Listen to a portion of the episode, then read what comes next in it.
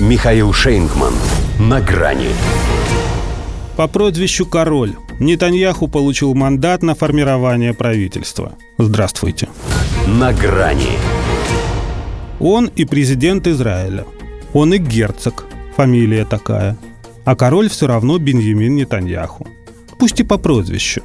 Но это же потому, что и о нем можно сказать, как говорили в одесских рассказах Исаака Бабеля, за Беню Крика – что сделали бы вы на его месте?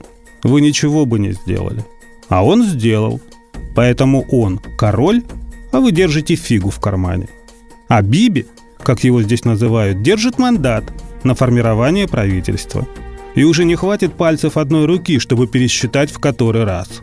Сейчас, в свое третье пришествие, он станет уже шестикратным премьером. Исхак Герцог поручил ему это ввиду явного преимущества по итогам досрочных выборов. Выиграл не то чтобы в одну калитку, но с отрывом, позволяющим ему впервые за многие годы создать правящую коалицию исключительно с единомышленниками.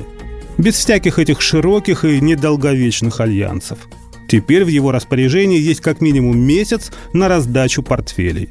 При необходимости может запросить еще две недели, но полагает, что уложится – Потому что ждать, сидя на берегу, когда мимо проплывет труп врага, может и китайская мудрость, но вполне себе еврейский вариант. Хотя ему, чтобы дождаться своего, как раз-таки важно было не сесть. Все-таки три уголовных дела за предыдущие властные грешки еще никто не отменял. А герцог так и вовсе припомнил, испортив торжественность момента. Но и он признал, что премьерству это не помеха. Тем более, если народ не против – а у народа был целый год без Нетаньяху, чтобы за ним соскучиться. Его сменщики оказались во власти в общем людьми случайными. Упоенные тем, что им удалось сместить премьера-рекордсмена, 15 лет правил, они так и не сумели этим случаем воспользоваться.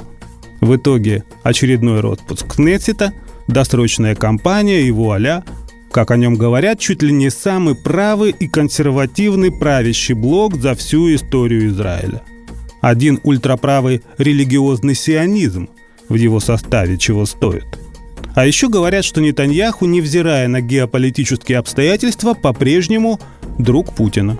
Хотя о том, что, соответственно, не друг Байдена, не говорят. Но думают. Только это не из-за Путина. Это у них еще со времен Барака Ибн Хусейна тянется. Как написал Биби в своих новых мемуарах, месяц как поступили в продажу – не чувствовал должного уважения со стороны 44-го президента США. Учитывая, что 46-й старается тому во всем подражать, с ним тоже едва ли могут быть иные варианты.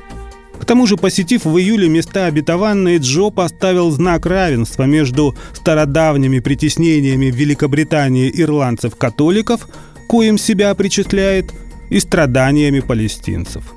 Нетаньяху же в этом деле ястреб – очень не любит, когда ему мешают.